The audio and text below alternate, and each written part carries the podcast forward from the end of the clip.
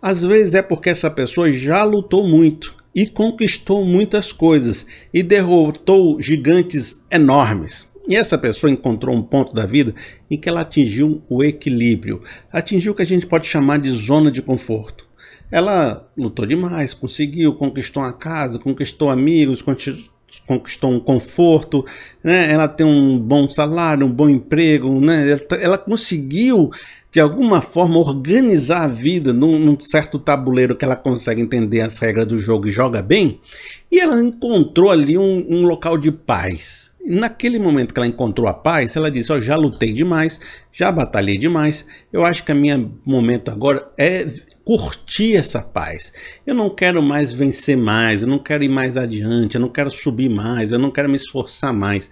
Eu quero, na verdade, mais paz, mais tranquilidade, mais assim, férias, né? eu trabalhar até o horário certo, não quero ficar até mais tarde, eu, eu não quero me desgastar emocionalmente, não quero estresse, eu quero viver, eu quero, eu quero sentir o gosto da felicidade. Eu já fiz muito, eu alcancei eu quero menos confusão. Sabe a pessoa que quer menos confusão? Então, a pessoa quer menos confusão. E de fato, muita gente está tendo essa experiência de encontrar esse local de paz e querer usufruir. Eu acho muito válido esse sentimento. Agora a gente tem que tomar cuidado com uma coisa. E eu sempre com esses cuidados, né? Eu sempre, você já está aí tranquila querendo viver isso, né, em paz, e eu aqui trazendo esses cuidados para você. Preste atenção. Esse aqui é muito importante. A gente tem que entender que tudo nessa vida muda. As coisas mudam. E o fato de você ter atingido um estado de conforto e de equilíbrio não significa que esse estado de conforto e equilíbrio vá ficar na sua vida por um longo período de tempo sem que você precise batalhar para manter esse estado de conforto e equilíbrio presente.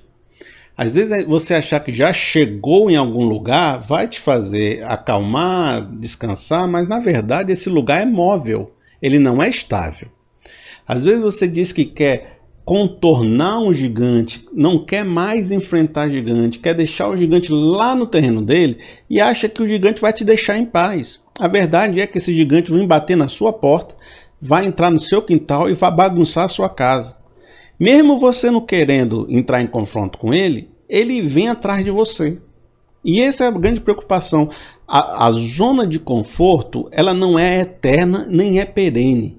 Ela, ela, o gigante vem, o desafio vem, entra na sua casa, ainda que você não tenha buscado ele. Não é isso que aconteceu agora no Brasil, no mundo. Um vírus do nada chega, bagunça a vida de todo mundo, bagunça os negócios, bagunça todo mundo e a sua zona de conforto, como é que fica? Foi você que foi atrás do vírus? Foi você que fez o vírus? Foi você que promoveu? Não, você não fez nada, o negócio veio bater na sua porta. De maneira, gente, que isso é muito importante. A nossa falsa ideia de que a gente construiu um, um localzinho blindado não existe. E a tendência é que a gente enfrenta ainda muitas dificuldades no futuro. Por isso, temos que tomar cuidado de achar que já chegamos num lugar que nunca vai mudar. E estar sempre atento de que as lutas da vida não são opcionais. Elas vão continuar acontecendo e exigem que a gente continue lutando, ainda que eu queira ter um descanso, queira ter um conforto. Foi isso que a gente observa na Bíblia. Se você for olhar na Bíblia a história de Davi, enquanto ele estava lutando, lutando, lutando contra Saul, crescendo contra os filisteus, ele era um homem segundo o coração de Deus, um homem fiel, um homem maravilhoso, mesmo sofrendo as grandes lutas e as grandes batalhas. No dia que ele virou rei, no dia que ele estava curtindo a sua majestade, chegou a época dele ir para a batalha, ele não quis, quis ficar na sua casa, quis ficar curtindo os palácios, estava tranquilo, estava na sua zona de conforto.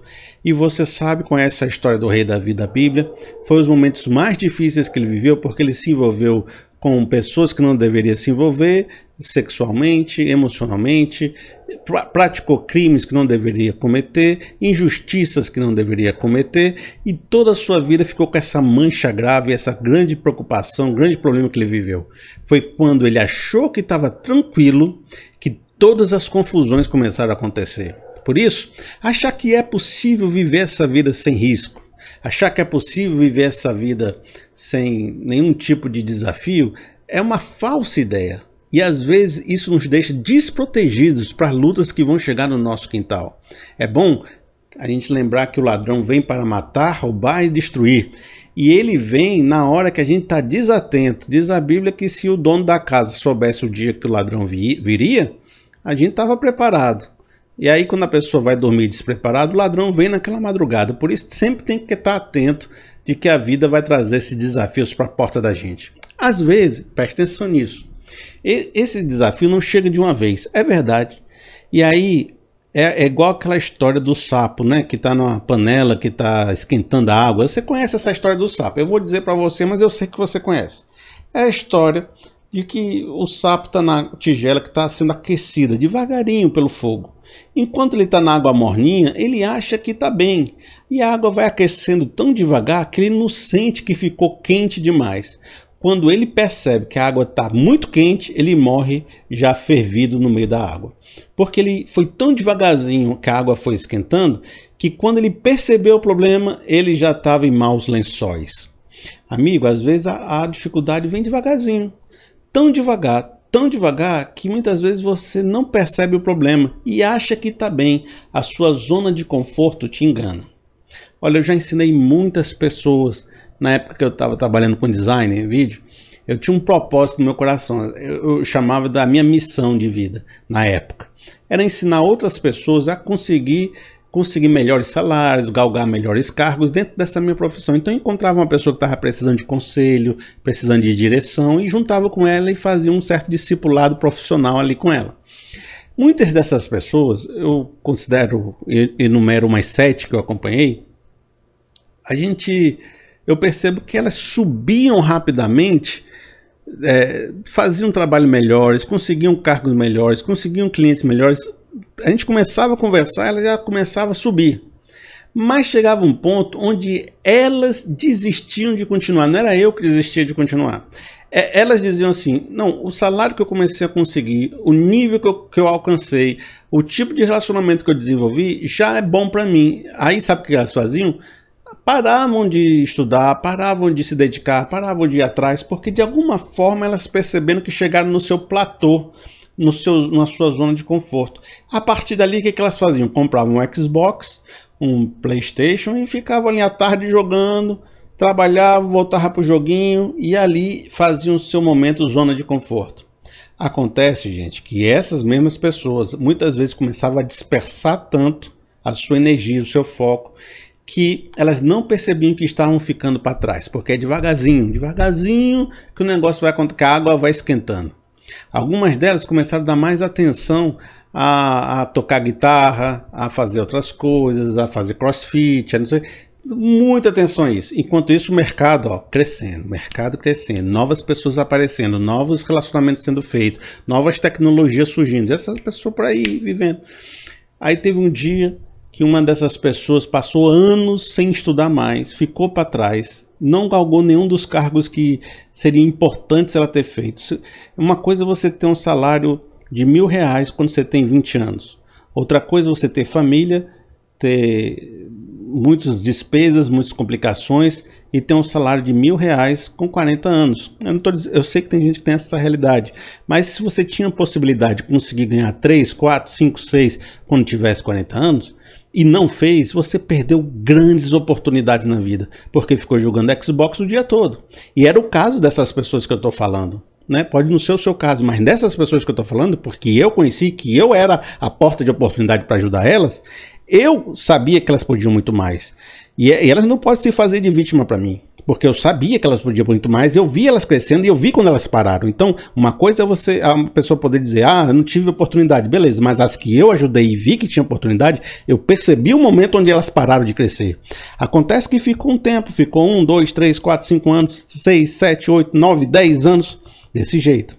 Chega uma hora que elas perceberam que elas não eram mais relevantes na vida profissional, que elas não eram mais relevantes nem para o patrão delas, que elas não eram mais relevantes para o mercado e aí ficam desempregados, ficam para trás, ficam sem dinheiro. Aí sabe o que que fazem? Liga para mim.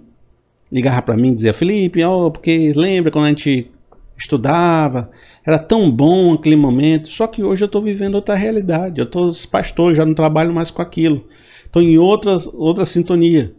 Mas sabe o que, que acontece? No, na época que eu estava disponível, por que, que não fez? Porque ficou achando que a vida tinha chegado num lugar de uma zona de conforto. Aí, quando é agora, vai perceber que a oportunidade passou. O tempo da oportunidade passou e passou devagarinho, sem que ela percebesse. Isso acontece com muita gente. Tem pessoas que são pregadores do evangelho que passam um momento da vida querem se afastar da igreja, querem se afastar do, do pastoreio, querem se afastar dos púlpitos. Aí passa cinco anos sem pregar, cinco anos. Acha que no dia que quiser voltar, volta e vai estar tá tudo bem. Só que ela deixou a caravana passar. Já não se preparou, já não, não sabe o que está acontecendo no mundo, já não tem uma pregação afinada com a igreja, quando volta e vai pregar, se achando que vai fazer uma grande movimentação, percebe que ficou muito para trás. Perdeu oportunidades, perdeu vagas, perdeu lugares, perdeu almas, perdeu conexão com as pessoas. Então, ficar na zona de conforto também é, muitas vezes, ficar para trás. É, é ficar desatualizado. Tem gente que faz isso na tecnologia, às vezes, vamos sair da questão profissional, pessoas às vezes mais determinado momento da vida disseram: "Ah, chegou o computador no mundo. Ah, mas eu não quero aprender computador não, resolvo tudo no meu caderninho. O meu caderninho resolve tudo". Aí a pessoa diz assim: "Ah, mas o banco agora é, é naquelas maquininhas que passa cartão e gente usa. Ah, não, mas eu vou no caixa, no caixa eu consigo resolver. Ah, não, mas agora é no celular, não sei o que, não sei o que. Aí, ah, não, mas minha filha pega o meu celular e resolve meu celular. E daí a pessoa passa 20 anos ignorando todas as tecnologias que estão surgindo e dá um jeito de, de viver sem isso. Acontece que chega uma hora onde não dá mais para viver sem isso e essa pessoa se tornou analfabeta do mundo atual. Um analfabeto que não sabe usar nada, porque em determinados momentos da vida começou a dizer: ah, não me importa, ah, não me interessa, ah, não quero mexer, não quero me esforçar para aprender. Quando você vai juntando esse gotejamento de água, chega uma hora que a pessoa diz: Eu estou no mundo alienígena eu não reconheço mais o mundo à minha volta. Cadê aquele vida do passado? Cadê aquelas coisas que eu fazia? Cadê aquele lugar que eu ia? Eu deixei a vida toda passar sem me atualizar, achando que a vida nunca ia mudar e ela foi mudando sem que eu percebesse. Viu o problema grande? De você de repente só querer viver sem perceber que a vida está toda hora nos exigindo uma atualização, uma busca, uma luta, uma percepção. A Bíblia tem uma parábola muito forte que fala sobre isso e a parábola dos talentos. Você sabe qual é essa parábola? O Senhor ia viajar, deu um talento para um, três talentos para outro, cinco talentos para outros. Para aqueles que multiplicaram o seu talento, é, o, o pai, né, o servo, o senhor falou: Olha, muito bom, vocês se garantiram e eu vou é, dar mais talento para vocês. Mas para aquele que escondeu seu talento com medo, ou que guardou, ou que não usou, esse sofreu tremendas reprimendas do Senhor. Olha só o que diz o texto, Mateus 25, 28. Tirem o talento dele, entregue-no ao que tem dez, pois a quem tem, mais será dado e terá em grande quantidade. Mas a quem não tem, até o que tem lhe será tirado. E lancem fora o servo inútil nas trevas, onde haverá choro e ranger de dentes. A questão é essa: ficar sem agir no mundo, sem lutar lutas, muitas vezes será como enterrar o seu talento. Você tem grandes capacidades de mudar a vida de pessoas, grande capacidade de fazer uma transformação social, grande capacidade de mudar realidades. Mas não usar esses talentos é esconder a sua vida. E Deus vai dizer: o que você fez com a sua vida? O que você fez com tantos talentos que eu derramei na sua história? Como eu estava esperando que você multiplicasse e atingisse milhares de pessoas? Por que você desistiu? Por quê? Então é melhor retirar esse talento de você. E aí que aquelas pessoas que não usavam seu talento, depois tentavam usar de novo, não tinham mais. Perderam o bonde, perderam o caminho. Não seja essa pessoa que perdeu o caminho. Você tem tudo para ser um grande, uma grande pessoa nas mãos de Deus, fazer uma grande obra nas mãos de Deus. É claro que eu não estou pedindo para você ser o grande corporativista que ganha dinheiro para caramba, não é isso. É que você vença o propósito que Deus colocou na sua mão, de maneira que você mude realidades e não se acomode guardando e escondendo o seu talento. Vejam só o que a Bíblia fala quando Mardoqueu incentivou Esther para que ela assumisse uma posição e ela estava numa posição que podia fazer diferença na vida de muitas pessoas, de muitos judeus que estavam ameaçados de morte. Vejam só o que Mardoqueu falou para Esther. Esther 4:13. Não pense que pelo fato de estar no palácio do rei, de todos os judeus só você escapará. Pois, se você ficar calado nessa hora, socorro e livramento surgirão de outra parte para os judeus, mas você e a família de seu pai morrerão. Quem sabe se não foi para um momento como esse que você chegou à posição de rainha. Amigos, que texto fantástico. Esse texto está dizendo: não ache que se você ficar quietinho no seu conforto, no seu palácio, é, você não vai ser atingido. Você vai ser atingido pelas dificuldades que chegam pela vida mesmo. Agora, se você não fizer, se você não atuar, se você não usar o seu talento, olha, Deus vai levantar outras pessoas para fazer a obra deles. Porque quando Deus quer, até das pedras ele faz surgir filhos de Abraão. Quando Deus quer, ele faz, seja com você, seja sem você. Agora preste atenção, isso aqui é forte. Agora, você que vai perder a oportunidade de ser usado por Deus. Você que vai perder a oportunidade de ser benção. E, gente, nada mais é significativo na história da gente do que a gente encontrar o nosso lugar no mundo, onde a gente consegue ajudar pessoas a exercer nosso talento. É isso que nos dá propósito. Por isso, Esconder nosso talento é também construir uma vida sem significado que lá na frente vai me fazer olhar para trás e dizer assim: para que, que eu vivi? Para que, que eu vivo? Eu não tenho sentido, eu não tenho existência. Mas viver para um propósito, viver para um significado, usar nossos talentos, isso traz propósito de vida, isso nos faz ter o brilho nos olhos. Sabe o que é brilho nos olhos?